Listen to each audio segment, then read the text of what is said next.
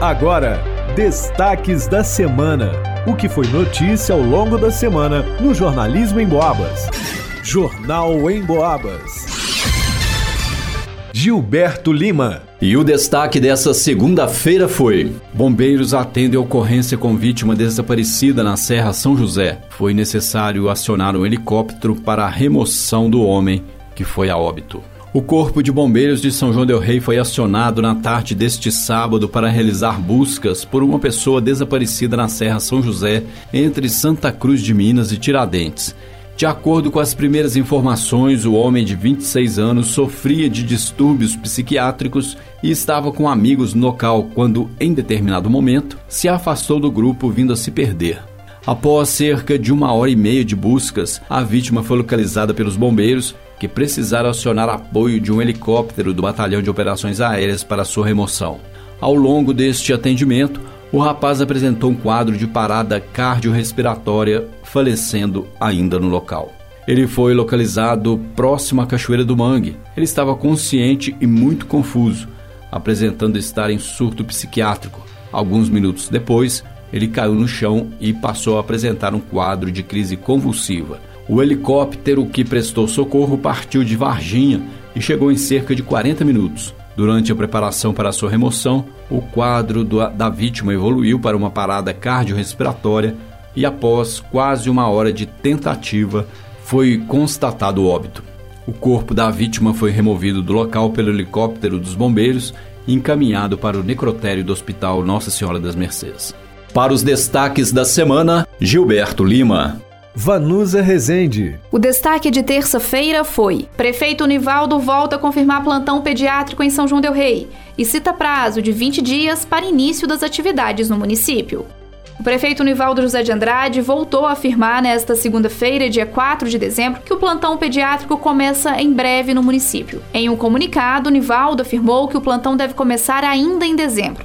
Eu quero avisar para todos, né, que dentro dos 20 dias nós vamos ter o plantão pediátrico, né, para atender todas as crianças. Eu estou muito feliz de poder atender as crianças de São João del Rei, né, que o custo vai ser custeado pela prefeitura de São João, mas o plantão pediátrico está na ponta da agulha para sair, é questão de dias. No dia 27 de novembro, o prefeito divulgou que o município tinha sido contemplado com uma verba de 2 milhões de reais para as demandas do plantão pediátrico, enviada através de emenda parlamentar pelo deputado Reginaldo Lopes, do PT, e que o plantão começaria em janeiro de 2024. Na ocasião, o prefeito destacou que seria feita uma licitação entre as casas de saúde do município, Hospital de Nossa Senhora das Mercês e Santa Casa de Misericórdia, para definir qual seria a unidade responsável pelo plantão pediátrico. A reportagem da Rádio Emboabas está em contato com as casas de saúde e com a Secretaria Municipal de Saúde para saber mais detalhes sobre o início do plantão pediátrico em São João Del Rei. A cobrança pelo plantão pediátrico é antiga. No entanto, o pedido foi intensificado no mês de outubro durante as investigações das causas de três mortes de crianças em São João Del Rei.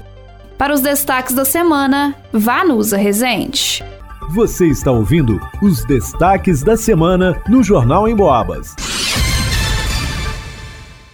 Ângelo Virman. O destaque de quarta-feira foi: Setor de trânsito da Prefeitura não irá reabrir passagem da Aureliano na Avenida Leite de Castro. No quadro Boca no Trombone da Rádio Emboabos FM Mais Informação 92,7, diversos ouvintes questionam o motivo de ter sido fechado o cruzamento da Avenida Leite de Castro com a Rua Aureliano Pimentel. Uma mensagem diz assim: Gostaria de pedir para abrir a passagem ali em frente à Rua Aureliano Pimentel. O sinal já arrumou, mas a passagem está fechada. Para a gente descer a Aureliano, tem que contornar lá perto da Ponte da Caieira e voltar. Uma outra mensagem diz: Gostaria de relatar minha insatisfação com relação relação à Avenida Leite de Castro, que se mantém fechada desde o início das obras de revitalização. A via de acesso para quem vem da Aureliano Pimentel para Leite de Castro, no sentido Matozinhos e Colônia, como está fechada, os moradores da região têm que fazer a volta no Dom Bosco ou no final da Leite de Castro. Qual o objetivo disso? Estes questionamentos foram levados ao responsável pelo setor de trânsito da prefeitura, senhor Valdo Alves, que em entrevista ao programa Em Foco, também da Rádio Emboabas, afirmou que aquele cruzamento não será reaberto e que inclusive outros serão fechados como parte do projeto de revitalização da Avenida Leite de Castro. Não, não, não sabe por quê? Pelo seguinte, a gente já foi lá, a gente já mediu,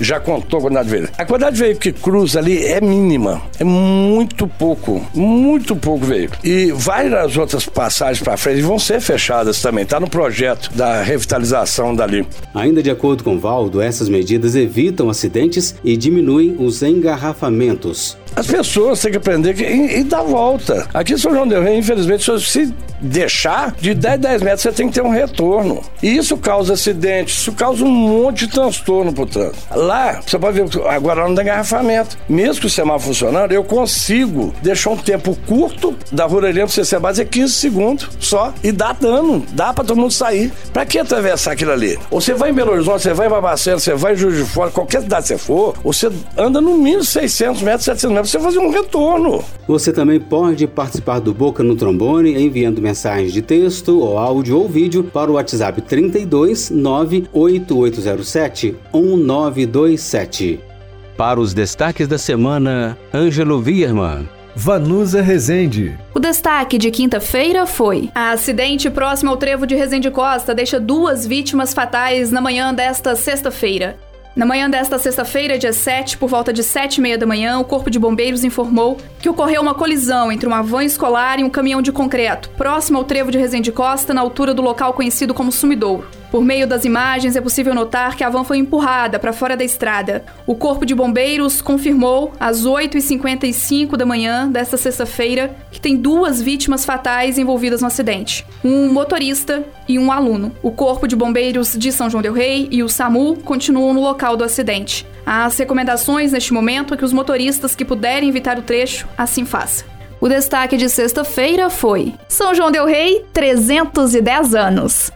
Nesta sexta-feira, dia 8 de dezembro, São João del Rei completa 310 anos de história. A data remete à elevação do antigo arraial novo de Nossa Senhora do Pilar à Vila de São João del Rei, que aconteceu em 1713. A escolha do nome foi uma homenagem ao rei de Portugal, Dom João V. A cidade tricentenária, detentora de diversos títulos, incluindo o de Capital da Cultura em 2007, concedido pela organização não governamental Capital Brasileira da Cultura, com apoio do Ministério da Cultura, Ministério do Turismo e Unesco, celebra sua rica herança cultural. São João del Rei continua encantando seus habitantes e visitantes, mantendo-se fiel às suas deslumbrantes paisagens arquitetônicas e naturais. Charmoso centro histórico, com suas ruelas e construções seculares, permanece como um testemunho vivo da riqueza histórica da cidade. Um dos museus do município, o Museu Regional de São João del Rei, destacou algumas curiosidades da cidade. São João já recebeu visitas dos imperadores do Brasil. De acordo com o museu, o início do período imperial foi visto com bons olhos pelos moradores da vila após a independência do Brasil. Foi nesse momento que São João recebeu as visitas dos monarcas durante as suas comitivas em Minas Gerais. Dom Pedro I esteve aqui em duas oportunidades, em abril de 1822 e em janeiro de 1831. O seu filho, o imperador Dom Pedro II, também visitou a cidade duas vezes em 1881. A última aparição em terras são joanenses foi para inaugurar a Estrada de Ferro do Oeste de Minas. E por falar nela, Maria Fumaça é a mais antiga ainda em funcionamento. A partir de sua criação, a ferrovia ligou a área central aos bairros no entorno. Além disso, possibilitou a chegada de trabalhadores de várias regiões e o comércio. É a Maria Fumaça mais antiga em funcionamento no Brasil, com 142 anos. O trecho remanescente da estrada de ferro liga a cidade de São João del Rei e Tiradentes com cerca de 12 quilômetros de extensão. Além disso, a estação abriga o Museu Ferroviário, onde é possível conferir o acervo histórico da ferrovia. O museu ainda lembra uma das mais famosas lendas da cidade. Há décadas, uma lenda percorre São João del Rei e fala sobre um dos sinos da igreja de São Francisco de Assis, supostamente responsável pela morte do sineiro João Pilão no fim da década de 1930. Dizem que durante a procissão de Domingo de Ramos, o sineiro foi encontrado morto em uma das torres, provavelmente atingido na cabeça durante o movimento de dobra do sino, que tem até nome próprio, Jerônimo. Dizem que foi preso e até condenado à morte, ou seja, foi derretido. Você deve estar se perguntando o porquê do nome. É que São João del Rei existe o ritual de batizar e nomear os sinos com nomes católicos. Uma cerimônia religiosa acontece antes dos sinos serem inaugurados e tocarem para a cidade. Sem falar na culinária, bolinho de feijão, torresminho, hum, tudo bem mineiro, e a cara de São João del Rei que completa 310 anos. Vários vivas para a Senhora São João del Rei. Para os destaques da semana, Vanusa Rezende. Jornal em Boabas. Você ouviu Destaques da Semana, o que foi notícia ao longo da semana no jornalismo em Boabas.